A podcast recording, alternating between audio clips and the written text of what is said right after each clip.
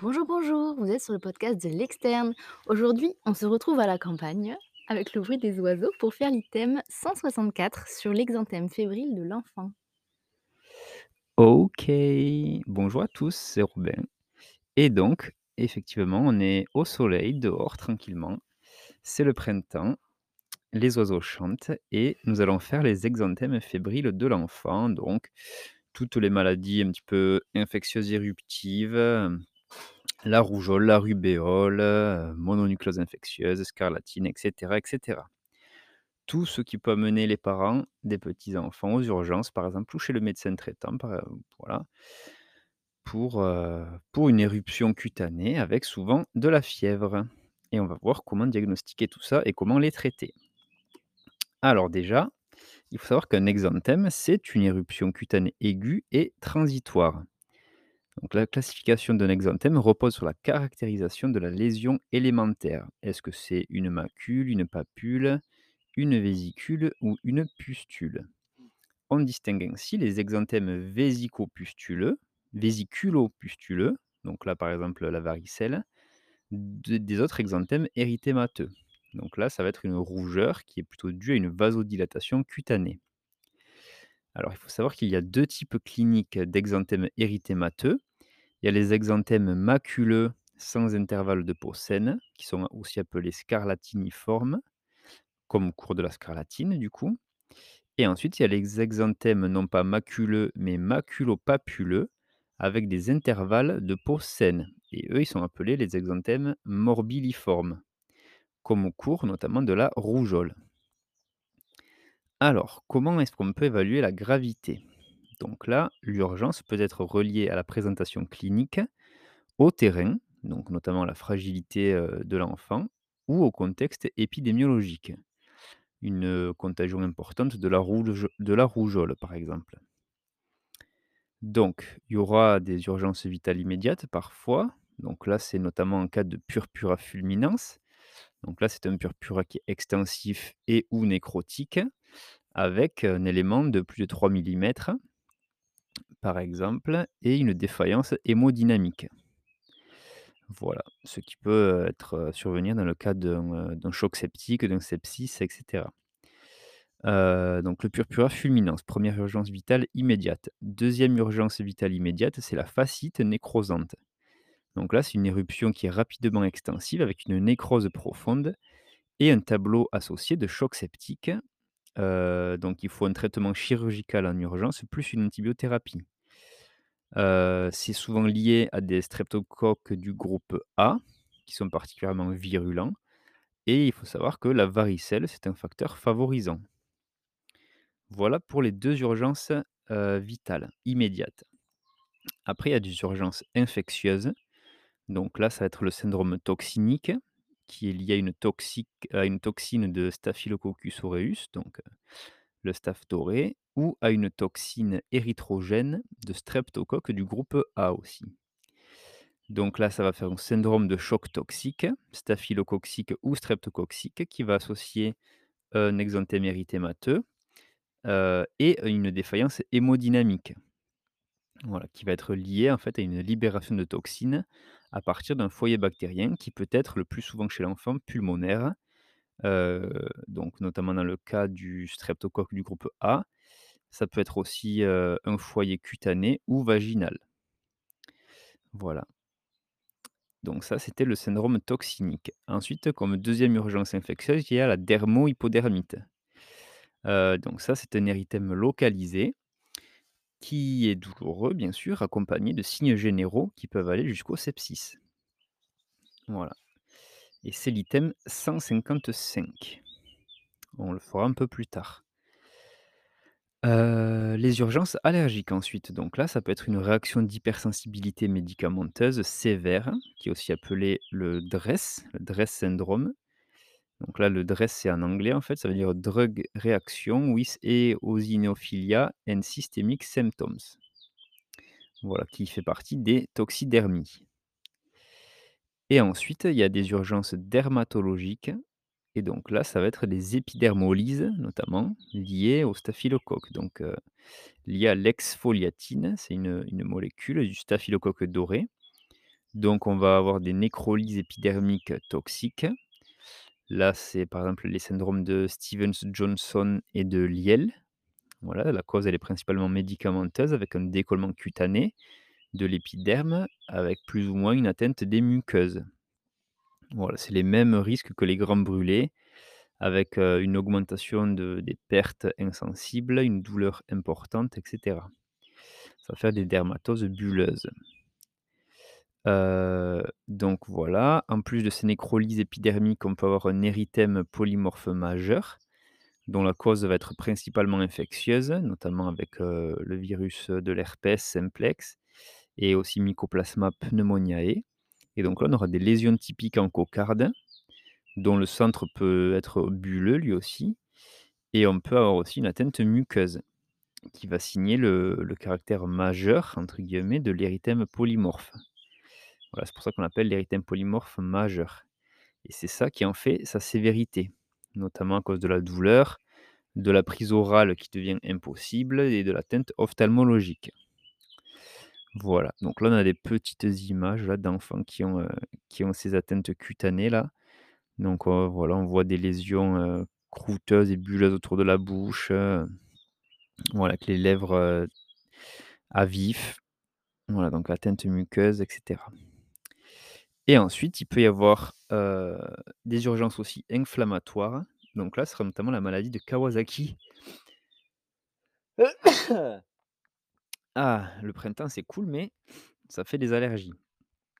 Bon bref, la maladie de Kawasaki, du coup, c'est elle fait partie des maladies infectieuses éruptives et et voilà, donc on va en parler un petit peu plus bas. Alors, pour faire l'orientation diagnostique de ces exanthèmes fébriles de l'enfant, heu, donc déjà, premièrement, la première partie, ça va être de rechercher l'urgence. Donc là, les urgences, heu, vitales, heu, immédiates, on les a vues. Ça va être, lorsqu'il y a une défaillance hémodynamique, lors lors du purpura fulminans, notamment la fascite nécrosante ou le syndrome de choc toxique. Ça va être, s'il y a des ulcérations muqueuses ou des décollements épidermiques, voire les 2. Donc, le syndrome de Stevens-Johnson, syndrome de Lyell, l'érythème polymorphe majeur, l'épidermolyse. Voilà. Est-ce qu'il va y avoir ensuite un érythème, un œdème de la face, des adénopathies, un AEG, une AEG plutôt, une atteinte multiviscérale avec, une hyperéosinophilie, donc ça, c'est ce qui va définir le DRESS syndrome. Voilà. Ensuite, une fièvre de plus de 5 jours avec des adénopathies cervicales plus une atteinte muqueuse, donc là, la conjonctivite, une glossite, plus une pharyngite, plus des œdèmes des extrémités. Ça va, dresser le tableau de la maladie de Kawasaki. Si on obtient par contre un érythème localisé, infiltré, chaud douloureux, qu'est-ce que ça peut être? Ça peut être la dermohypodermite bactérienne ou la fascite nécrosante. Voilà, donc ça, c'est ce qu'on va rechercher pour, beh, diagnostiquer si c'est évaluer s'il y a une urgence ou pas. Donc le degré de gravité un petit peu. Ensuite, deuxièmement, on va essayer de caractériser l'éruption. Donc le type d'éruption. On va on va donc essayer de définir le type de la lésion élémentaire qui est qu'on observe principalement, mais également la chronologie d'apparition par rapport à la fièvre, la localisation et l'évolution des lésions. Donc là, si on a un exanthème maculeux sans intervalle de peau saine, heu, donc scarlatiniforme, ça peut être donc la scarlatine bien sûr, un choc toxique staphylococcique, une épidermolyse staphylococcique aussi. Voilà. Si par contre on a un exanthème qui est maculopapuleux, donc appelé morbilliforme, ça peut être, heu, lié à la rougeole, la rubéole, le parvovirus B19, la roséole, donc là c'est, c'est lié à HH HHV6, heu, je croyais que c'était HSV6 mais bon, il me semblait que c'était le virus, herpès simplex. Mmh, bon, j'ai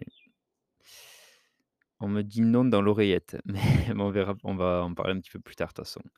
Donc là, c'est ah, c'est pas c'est la même famille, mais c'est pas simplex. Quoi? Ah! Et c'est-à-dire quoi HH? OK.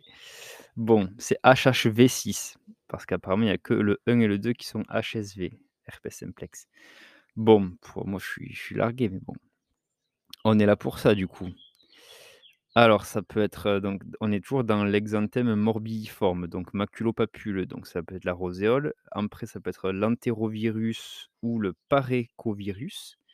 Ça peut être aussi Gianotti-Crosty avec la main vers le haut là, en main d'accoucheur pour, heu, le côté italien. Donc là, c'est une acrodermatite ma papuleuse infantile. Voilà, Gianotti-Crosty. Ça fait un peu, un nom de plat italien un peu crusty là, ça fait un petit côté croustillant, c'est sympa. Bon bref, ça peut être aussi l'exanthème latérothoracique ou la mononucléose infectieuse. Voilà. Après, on peut avoir un exanthème, cette fois-ci vésiculo-pustuleux, donc avec des petites lésions un peu plus, un peu plus en relief. Donc là, ça va être la varicelle, l'herpès, donc notamment la primo-infection avec une stomatite, qui sinon est non fébrile. Voilà, ça peut être lié à Coxsackie, donc là, le syndrome pieds-mains-bouche. Voilà et ensuite, on peut avoir un exanthème aspécifique. Donc là, ça peut être une maladie de système, une, une atteinte virale, voilà. C'est un peu plus général. Ensuite, troisièmement, heu, donc après avoir défini le type de lésion, on va rechercher les éléments anamnestiques associés, donc avec l'interrogatoire. On va se poser la question des antécédents, donc est-ce qu'il y a une immunosuppression, des comorbidités, une notion de comptage? Ouais, il y a une grosse explosion là? Bizarre. Bon bref, heu, une notion de comptage, notamment dans les collectivités, des vaccinations récentes et sinon, ça peut être aussi une prise de médicaments. Voilà et donc on va essayer de rechercher les dates précises par rapport au début des signes. Voilà. Quatrièmement, ensuite, on va rechercher les éléments cliniques qui sont associés. Des il y a les chats qui se battent. C'est animé aujourd'hui. Heu, donc on va chercher les éléments cliniques associés, notamment dans les signes respiratoires, heu, voilà, la rougeole, une virose aspécifique, heu et rechercher également une angine, notamment qu'on peut avoir dans la scarlatine ou la mononucléose infectieuse.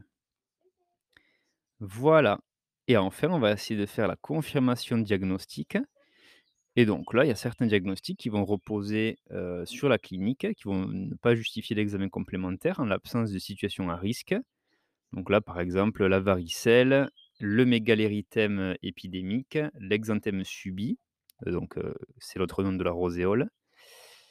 Et par contre, il y aura d'autres, maladies comme, la maladie Kawasaki ou le syndrome de choc toxique qui vont reposer sur un faisceau d'arguments clinico-biologiques. Voilà, donc on va faire la prise de sang. Il y en a d'autres, notamment la rougeole ou la mononucléose infectieuse, ça va reposer sur la microbiologie. Donc là, ce sera par exemple une PCR sur la salive ou le sang, selon le virus, ou même des sérologies avec la mise en évidence d'immunoglobulines M, d'IgM. Voilà. OK, donc là maintenant on va a on va voir un petit peu chaque, chaque pathologie un peu plus en détail. Donc on va commencer par la rougeole.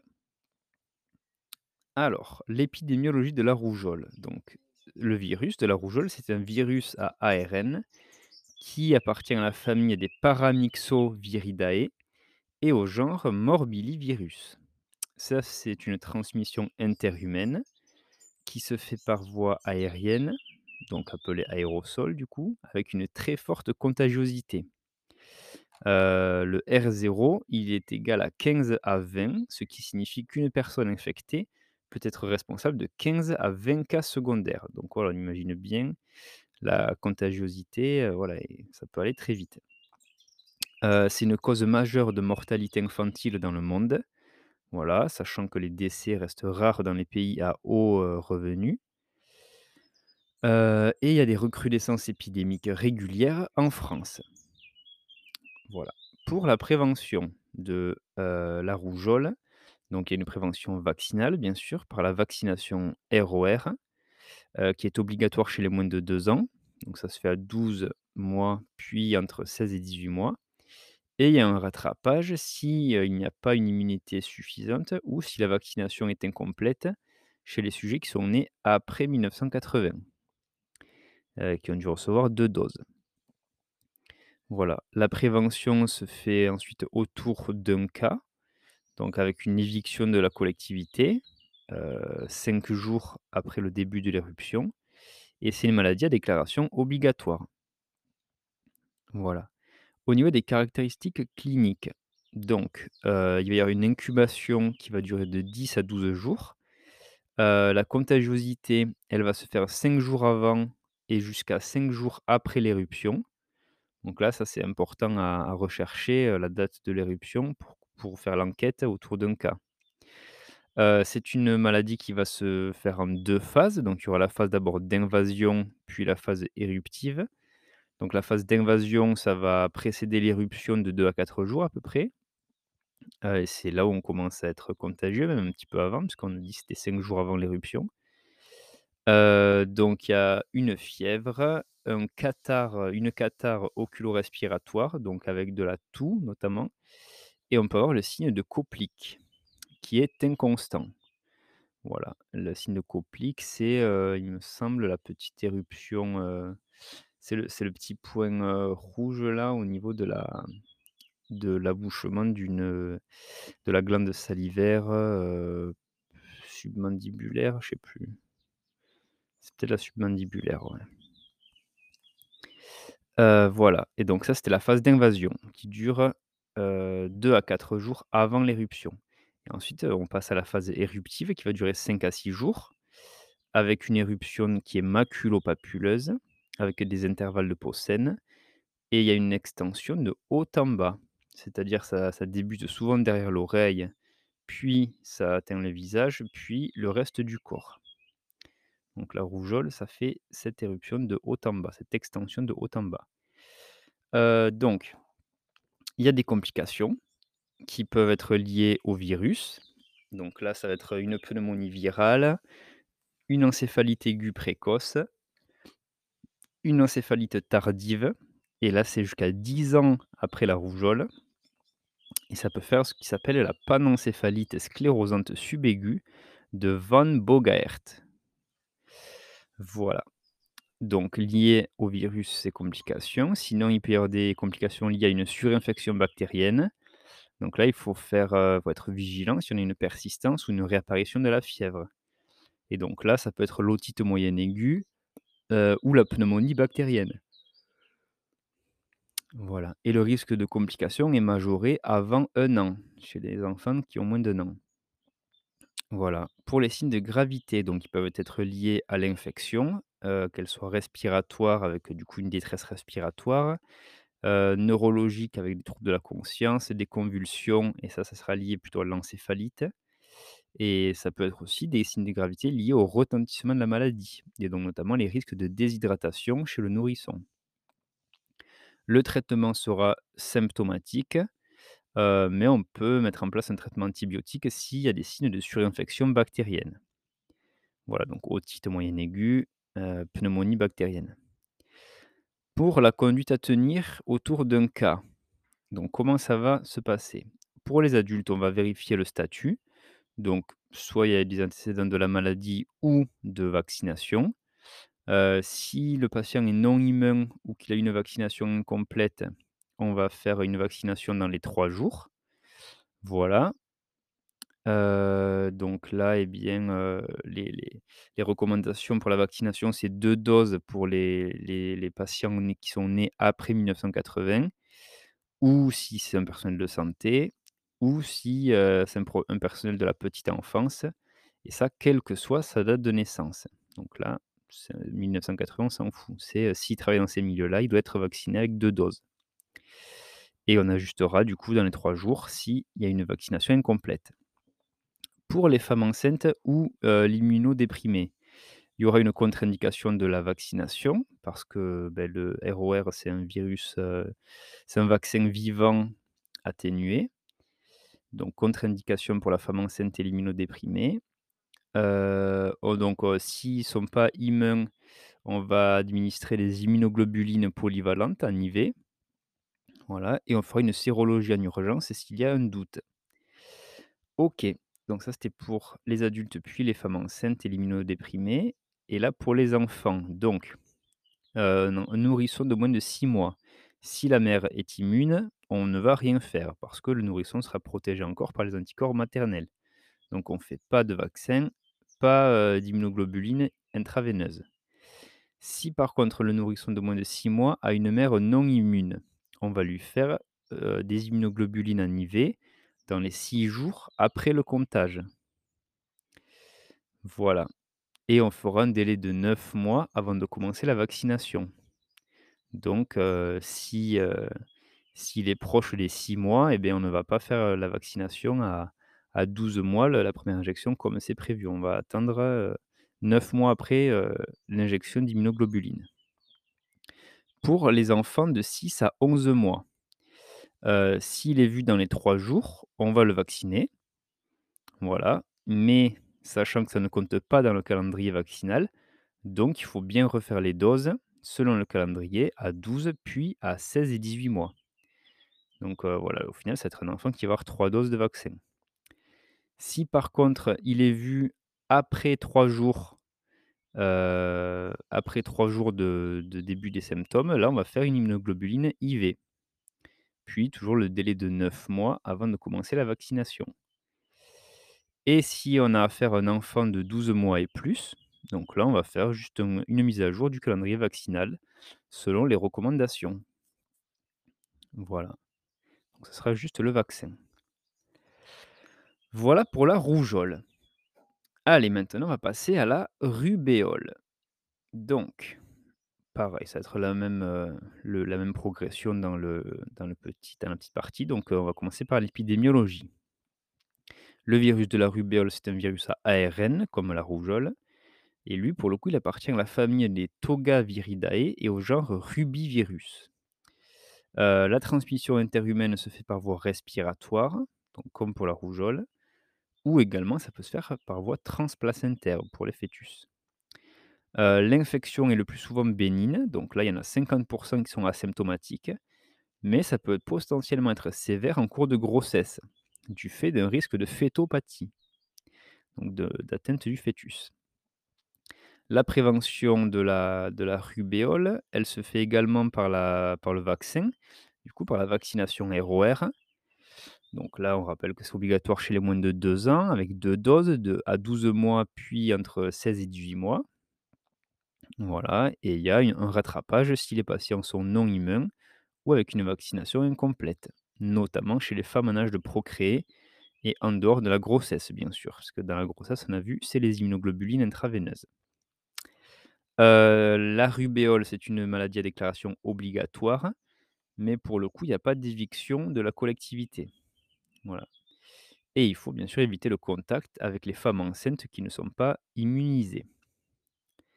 Heu, les caractéristiques cliniques, donc là, c'est une incubation de 15 à 20 jours, donc ça, c'est plus long que la rougeole. La contagiosité va se faire de 7 jours avant et jusqu'à 14 jours après l'éruption. Voilà, donc c'est plus long que la rougeole là aussi, où on était à 5 plus 5. 5 jours avant, 5 jours après. Là, c'est 7 jours avant, 14 jours après. Il y a 2 phases. Donc là, c'est les mêmes phases. Une phase pré-éruptive, donc c'est la phase d'invasion, où on aura de la fièvre et des signes généraux aspécifiques. Et après, on aura la phase éruptive. Donc là, ça sera un exanthème maculopapuleux avec des intervalles de peau saine.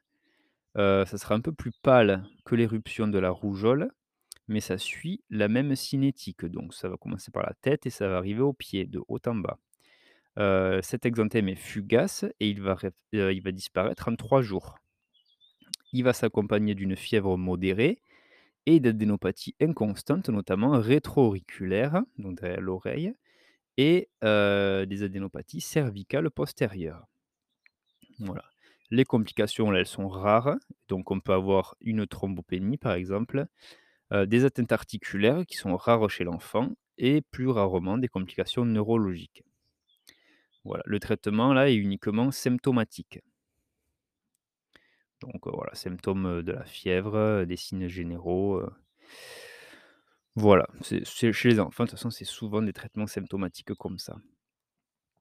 Alors, pour le risque en cours de grossesse, donc les risques de fœtopathie, de rubéole congénitale, donc effectivement, le passage transplacentaire du virus lors des premiers mois de grossesse, donc c'est avant la dix-huitième semaine d'aménorrhée, ça va être responsable d'un risque de décès in ou de malformation congénitale d'autant plus élevé que la grossesse est débutante.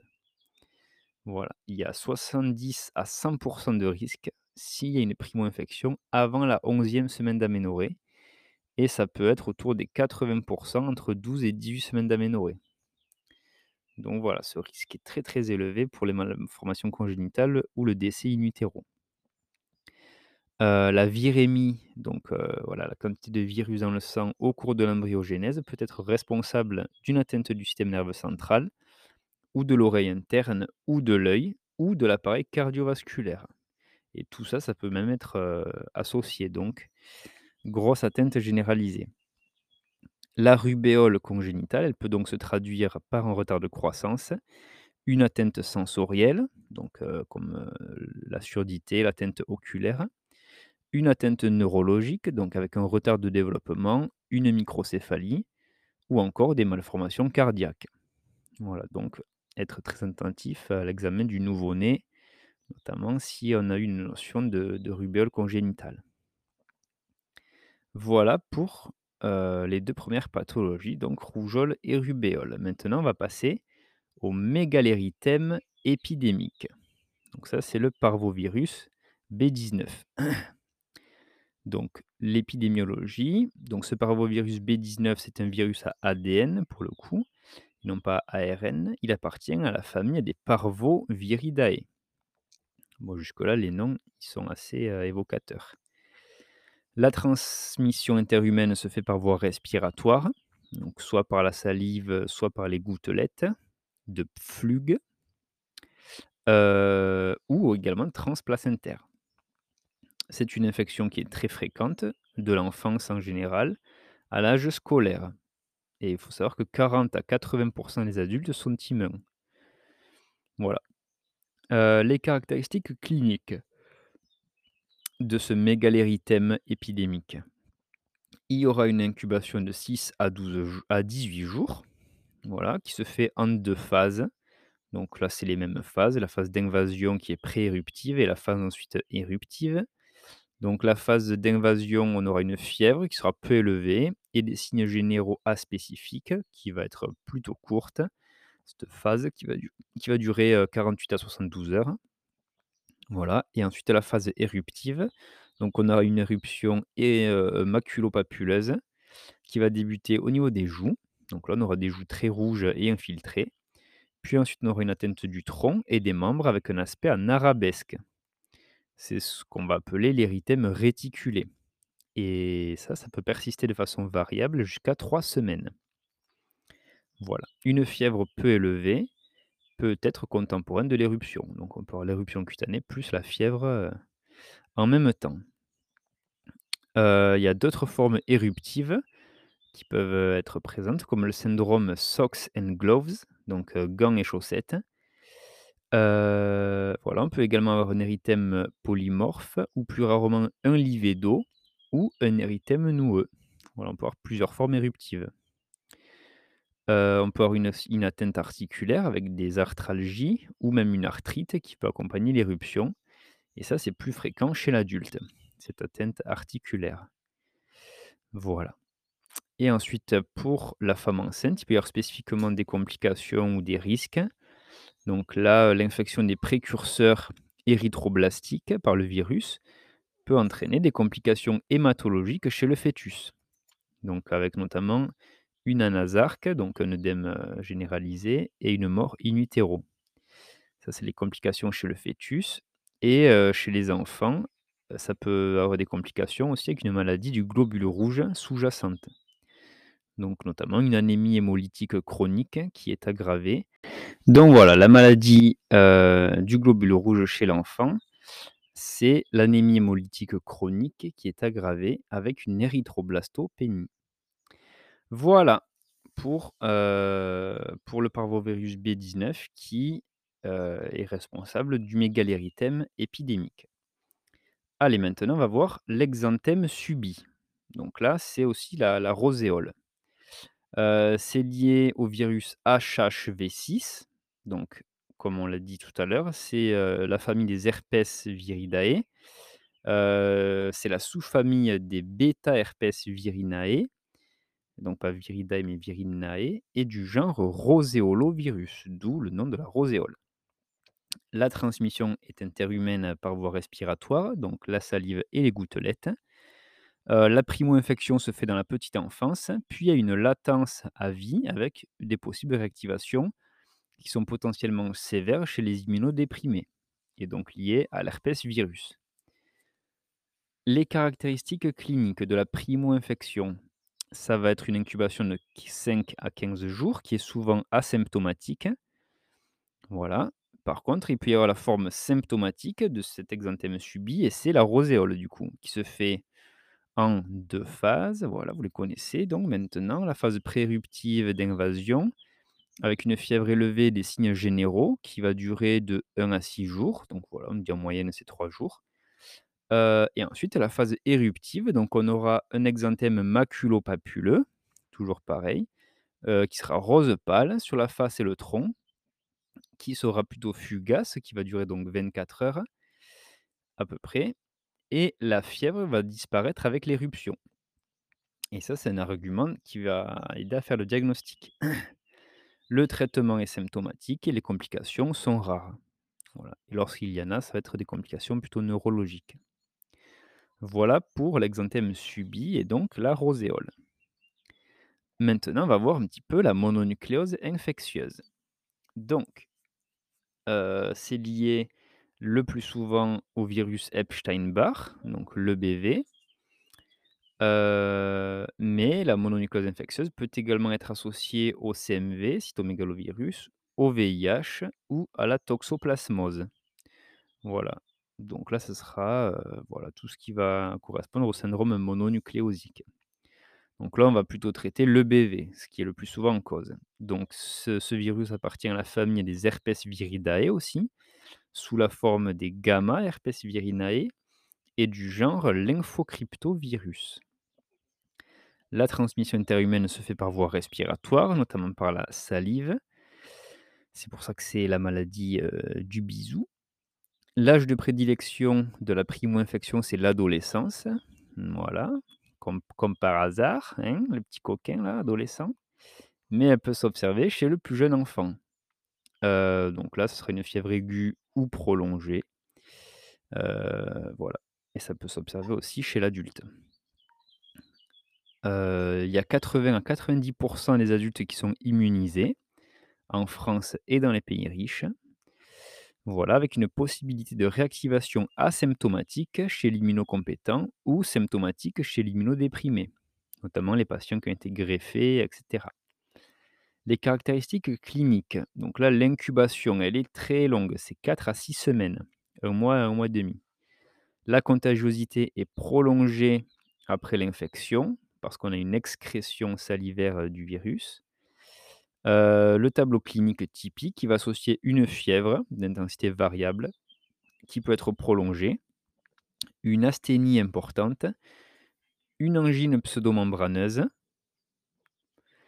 des polyadénopathies cervicales, voilà, mais les autres territoires peuvent aussi être atteints avec également, fréquemment, une splénomégalie.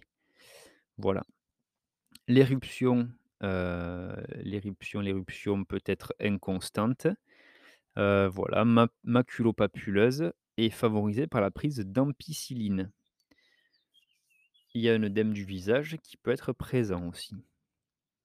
D'autres signes et symptômes peuvent être associés, comme l'hépatomégalie et l'hépatalgie, avec, plus rarement, heu, un ictère. Voilà, l'infection à EBV peut aussi se présenter sous la forme d'une fièvre prolongée, notamment chez le jeune enfant. Et la durée des symptômes, est variable et il y a une asthénie marquée qui peut persister chez l'adolescent notamment.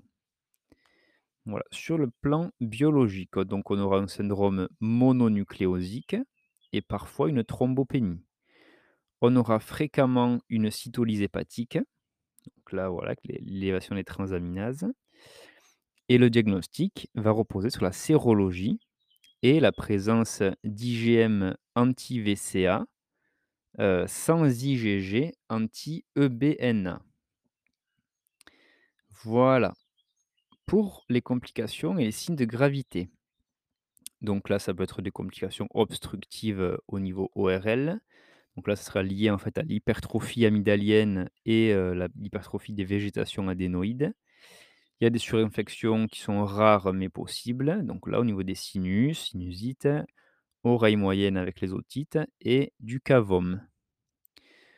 Voilà. Les complications plus rares que que le que les causes ORL, c'est des complications cardiaques, donc avec une myocardite ou des péricardites.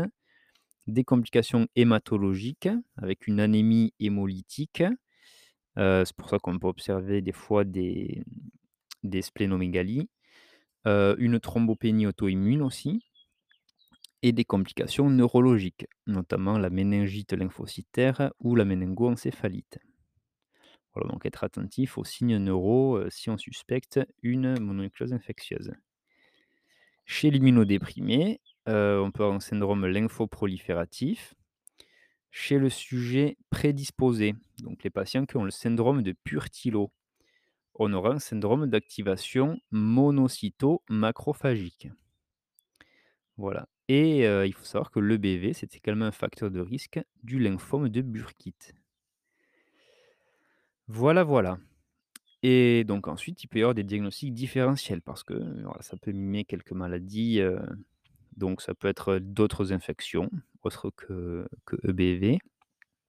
Ça peut être des diagnostics plutôt d'allure bactérienne, donc là, la scarlatine notamment, heu, avec une angine qui sera plutôt érythémato-pultacée et pas pseudo-membraneuse. Exceptionnellement, ça peut être la diphtérie, donc là, ça sera également une angine pseudo-membraneuse mais extensive. Voilà, heu, au niveau des virus, ça peut être, heu, lié au CMV, cytomégalovirus, mais là, on n'aura pas d'angine contrairement à EBV. Ça peut être également une primo-infection au VIH, voilà. Donc là, faut faire attention, heu, notamment chez les ados. Ça peut être aussi une une, parasitaire, donc la toxoplasmose. Là, on aura des adénopathies cervicales, parfois des signes généraux. Ça peut être une toxidermie médicamenteuse, notamment le DRES, heu, un lymphome avec des polyadénopathies et également la maladie de Kawasaki. Voilà, donc ça ça peut mimer pas mal de choses. Voilà pour la mononucléose infectieuse. Allez, maintenant, on va voir la scarlatine. Donc la scarlatine, c'est lié à la toxine érythrogène du streptocoque du groupe A qui s'appelle aussi Streptococcus pyogenes. Heu, il y a une prépondérance chez l'enfant de 5 à 10 ans qui survient le plus souvent l'hiver. Voilà, la transmission est interhumaine par voie respiratoire comme pour toutes les autres. Donc là, ça va être les sécrétions oropharyngées, les gouttelettes. Heu, donc il existe plusieurs types de streptocoques du groupe A qui vont produire différents types de toxines érythrogènes. Il est donc théoriquement possible de faire plusieurs scarlatines. Il y a 80% des adultes qui sont immunisés contre différents types toxiniques. Voilà, donc c'est une atteinte assez fréquente. Heu, au niveau de la prévention, donc il va y avoir une éviction de la collectivité jusqu'à 48 heures après le début de l'antibiothérapie. Voilà. Chez les sujets à risque d'infection invasive, on pourra faire une antibioprophylaxie orale. Voilà. Et il faut savoir que du coup, la scarlatine n'est pas une infection invasive à streptocoque du groupe A, mais ça justifie l'antibioprophylaxie chez les sujets à risque. Alors, il y a, heu, 2 phases toujours. donc la phase d'invasion et la phase éruptive.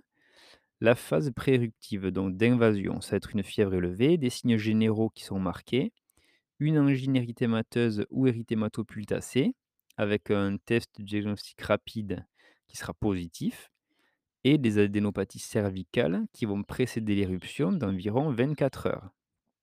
Donc ça commence par ça, par ces adénopathies et cette angine, et la fièvre élevée. Ensuite, on aura la phase éruptive qui va durer à peu près 6 jours. Et donc là, on aura un érythème diffus qui sera confluent sans intervalle de Posen avec un aspect granité au toucher. Heu, voilà, on aura un érythème qui sera plus marqué au niveau des plis de flexion, notamment axillaires ou heu, les plis inguinaux, voilà, avec une régression et une desquamation en large lambeaux qui est appelée un doigt de gant. Voilà. L'érythème va s'accompagner d'une atteinte muqueuse, donc là, c'est ce qu'on appelle l'énanthème et on aura aussi une glossite exfoliatrice. Donc, heu, une langue qui sera initialement saburale, puis ensuite dépapillée au niveau du V lingual et ensuite framboisée et on aura bien sûr l'angine qui sera associée à ça. Donc voilà, ça c'est une atteinte, cutanée qui est plus importante que toutes les autres qu'on a vues jusqu'à là, hein, donc voilà. Avec la desquamation notamment qui est assez typique. Les complications, donc là, ça va être les mêmes que celles de l'angine à streptocoque du groupe A. Donc ça peut être des complications loco-régionales, heu, qui sont assez rares. Ensuite, ça peut être des complications post-infectieuses, donc là notamment, heu, 2 choses à savoir, ça va être la glomérulonéphrite aiguë donc l'atteinte rénale et le rhumatisme articulaire aigu. Sachant que ça, c'est quasi disparu en France et dans les pays à haut revenu. Voilà. Le traitement, c'est le même que celui de l'angine à streptocoque groupe A.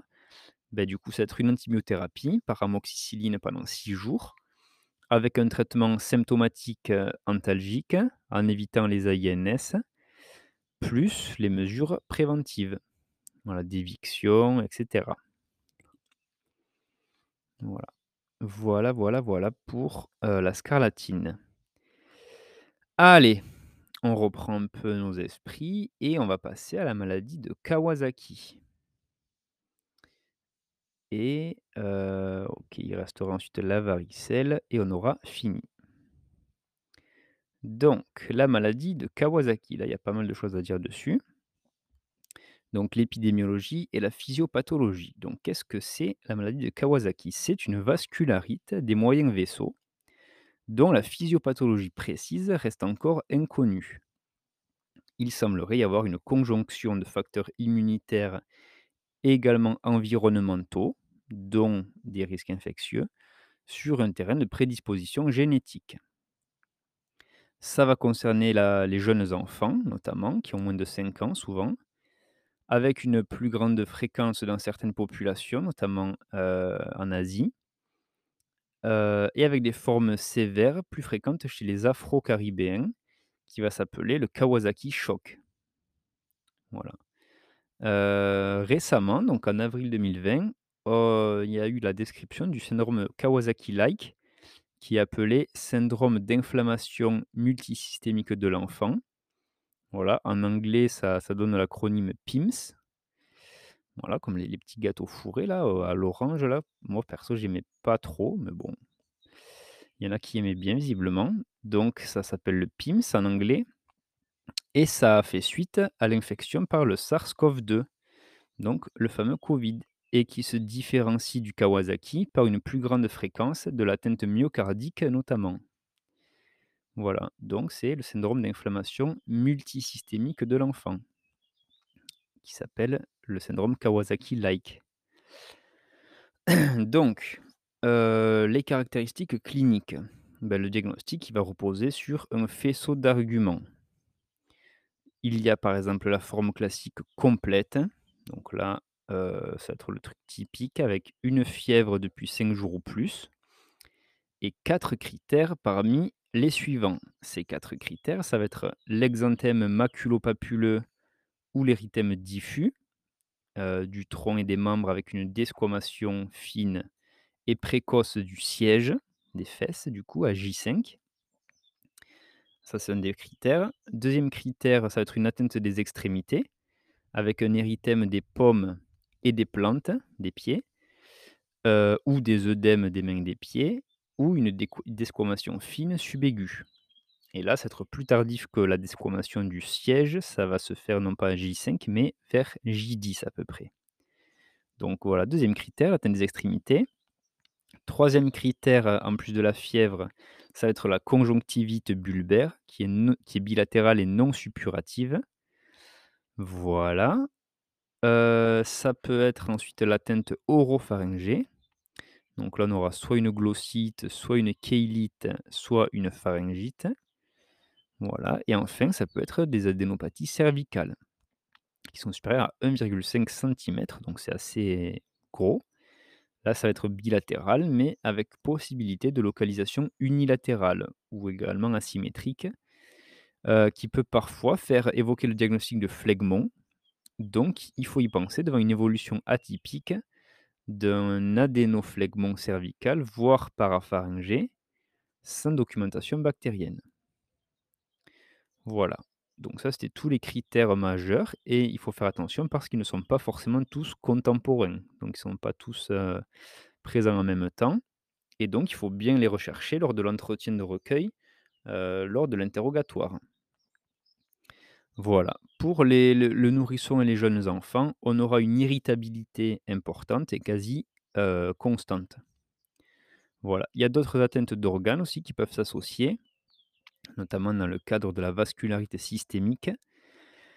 Donc là, on peut presque avoir tous, heu, tous les organes qui peuvent y passer, donc cardiaque avec une myocardite ou une péricardite, heu, une atteinte hépato-biliaire avec une hépatite, un hydrocholécyste. Voilà, heu, des atteintes neurologiques avec une méningite aseptique, une encéphalite, des atteintes pulmonaires, des atteintes oculaires, avec des uvéites notamment et aussi des atteintes digestives.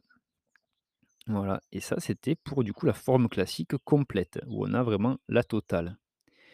Après, on peut avoir des formes incomplètes. Heu, donc il peut y avoir des formes incomplètes qui comprennent du coup moins de 4 critères majeurs qu'on a vus un petit peu plus haut et là, ça peut faire errer un petit peu le diagnostic, notamment chez l'enfant plus jeune et ce qui va exposer, heu, malheureusement un plus fort risque de complications cardiaques. Donc, il faut se rappeler qu'en présence d'une fièvre prolongée au-delà de 5 jours et qui est inexpliquée, avec un enfant qui est altéré sur le plan de l'état général, il va être important de pouvoir investiguer ce diagnostic. Donc, en plus du bilan infectieux, on va faire un bilan biologique et une échographie cardiaque. Voilà. Donc, l'échographie cardiaque normale, elle ne va pas éliminer le diagnostic, mais en cas de dilatation coronaire, le diagnostic peut être retenu, même s'il y a moins de 4 autres critères majeurs autres que la fièvre. Voilà. Donc on n'est pas obligé d'avoir la forme classique complète avec les 4 critères, heu, je les rappelle vite fait, c'est l'exanthème maculo-papuleux, l'atteinte des extrémités, la conjonctivite bilatérale, l'atteinte oropharyngée et les adénopathies cervicales. Donc même si on n'en a pas 4 sur les 5, heu, mais qu'on a, heu, la dilatation coronaire à l'échocardio, eh bien on peut faire le diagnostic, qui serait du coup, la maladie Kawasaki dans sa forme incomplète. Voilà. Au niveau des anomalies biologiques maintenant, donc on va souvent en observer. On aura notamment un syndrome inflammatoire. Donc qu'est-ce que c'est? C'est la CRP et la VS, la vitesse de sédimentation qui vont être élevées. Une hyperleucocytose, une thrombocytose également qui va apparaître plus tardivement par rapport aux autres paramètres, autour de J10 à peu près. Et on aura également une hypoalbuminémie. Donc ça, ça fait partie du syndrome inflammatoire biologique. Ensuite, on peut avoir des anomalies hépatiques. Donc là, on aura une cytolyse modérée, ça sera fréquent, et plus rarement une élévation de la bilirubine. Voilà. On aura ensuite une leucocyturie aseptique très fréquente. Donc sur la bandelette urinaire, on aura des leucocytes. Et lorsqu'on fait une PL, on peut avoir une méningite aseptique. Voilà, voilà pour le bilan biologique. Ensuite, les complications de la maladie Kawasaki. Donc il y a des complications aiguës, notamment dans la forme multisystémique, heu, avec le Kawasaki Shock, voilà, qui va présenter une myocardite notamment. On peut avoir une atteinte multiviscérale, comme on l'a vu, ça peut un peu tout atteindre comme organe et également un syndrome d'activation macrophagique. Ça, c'était pour les complications aiguës. Pour les complications subaiguës, on peut avoir une dilatation des artères coronaires, ce qui peut aller jusqu'à l'anévrisme. Voilà, et il faut savoir que le risque de dilatation est majoré au-delà de 10 jours d'évolution sans traitement. Donc, heu, d'où l'intérêt d'avoir un diagnostic assez rapide. Ah beh, justement, voilà, le diagnostic de maladie Kawasaki est donc urgent. Voilà pour, les complications subaiguës, donc à peu près, heu, 10 jours, au-delà de 10 jours d'évolution. Et le diagnostic se fait à l'échographie cardiaque transthoracique, donc le TT, par un cardiologue qui a l'expérience pré préférentiellement de cette maladie. Voilà. Et donc au niveau de la prise en charge et de l'orientation, du patient et donc et bien, dès qu'on suspecte une maladie Kawasaki, ça va justifier un bilan hospitalier. La prise en charge thérapeutique, une fois le diagnostic posé, sera toujours hospitalière dans un premier temps et ça va associer une perfusion d'immunoglobulines polyvalentes intraveineuses ainsi que de l'aspirine à dose anti-inflammatoire puis anti-agrégante pour une durée totale de 6 à 8 semaines. Voilà et également, il va falloir faire une surveillance cardiologique avec une échographie qui doit être mise en place. OK, allez, on a fait le tour de la maladie de Kawasaki et maintenant on va voir un petit peu, la varicelle. Voilà, ça va être un petit peu moins long parce que c'est plus simple, plus simple généralement dans le traitement et le diagnostic. Donc l'épidémiologie de la varicelle. C'est une primo-infection qui est liée au virus VZV. C'est, heu, c'est-à-dire Varicella zoster virus. Le VZV, ça fait partie de la famille des Herpesviridae et c'est la sous-famille alpha Herpesvirinae. Heu, c'est une infection qui est très fréquente chez l'enfant, avec une contagiosité interhumaine qui se fait par voie aérienne, donc heu, aérosol, ou qui se fait également par le contact avec les vésicules. Voilà. La primo-infection du coup par le VZV, se traduit par la varicelle et la réactivation du VZV se traduit par le zona qu'on voit plus souvent chez les adultes du coup. Donc les caractéristiques cliniques. On aura une incubation de 2 semaines, une contagion ensuite qui se fera 2 jours avant l'éruption et ensuite jusqu'à ce que les lésions soient croûteuses. Donc environnement environnement, environ une semaine, heu, après l'apparition de ces lésions cutanées. Heu, l'infection, c'est le plus souvent bénin chez les enfants, mais c'est plus sévé c'est plus sévère chez le nourrisson de moins de 1 an ou chez les adolescents.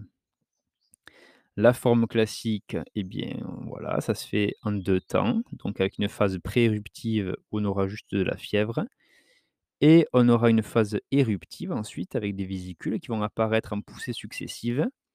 C'est pour ça qu'on va obtenir des lésions d'âges différents et donc là, ces lésions, ces vésicules, du coup, vont apparaître sur tout le corps et peuvent même atteindre les muqueuses, notamment la bouche. Ça va évoluer ensuite vers la formation de croûtes qui vont être accompagnées de prurites parfois très intenses. Heu, il y aura une fièvre qui va accompagner l'éruption. Voilà, il faut savoir qu'il peut y avoir de la fièvre tant qu'il y a des nouvelles poussées de vésicules. Si on a de la fièvre alors qu'on n'a pas de nouvelles lésions, il faut faire attention à la surinfection bactérienne. Voilà.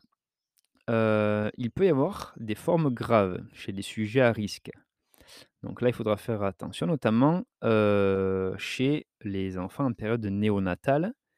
Donc là, ça peut être, par exemple, une varicelle chez la mère, avec une éruption de 5 jours avant à 2 jours après l'accouchement et donc là, il y aura une nécessité de traiter les enfants par immunoglobulines anti-VZV et acyclovir, même si le bébé est asymptomatique, car ça peut être très grave. Donc voilà, faire attention, heu, autour de la période, heu, néonate. Ensuite, chez l'immunodéprimé, heu, là, il y aura un risque de pneumonie sévère, d'hépatite fulminante et de défaillance multiviscérale. Donc là, on va faire un traitement systématique aussi. Chez la femme enceinte, il peut y avoir une fétopathie avant 20 semaines d'aménorrhée, heu et chez la femme enceinte, la pneumonie. Donc là, pareil, ça peut être des formes graves.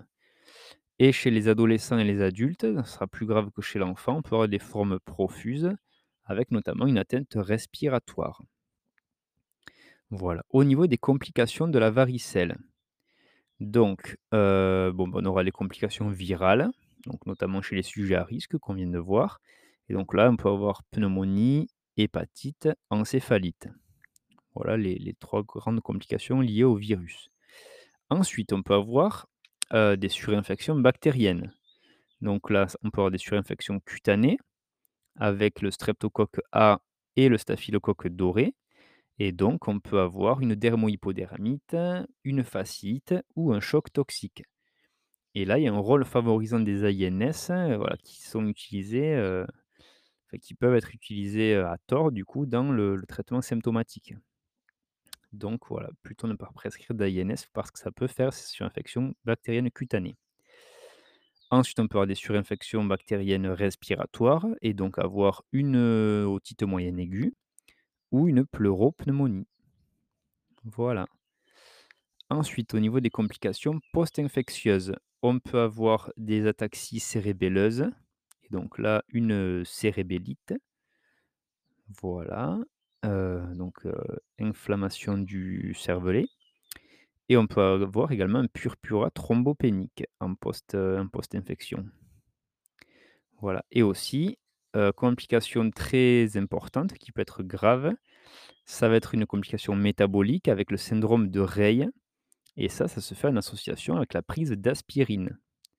Donc chez l'enfant heu, qui a une varicelle, on ne prescrit ni d'AINS pour les surinfections, heu, cutanées, bactériennes et pas d'aspirine non plus pour, heu, ne pas développer un syndrome de Reille.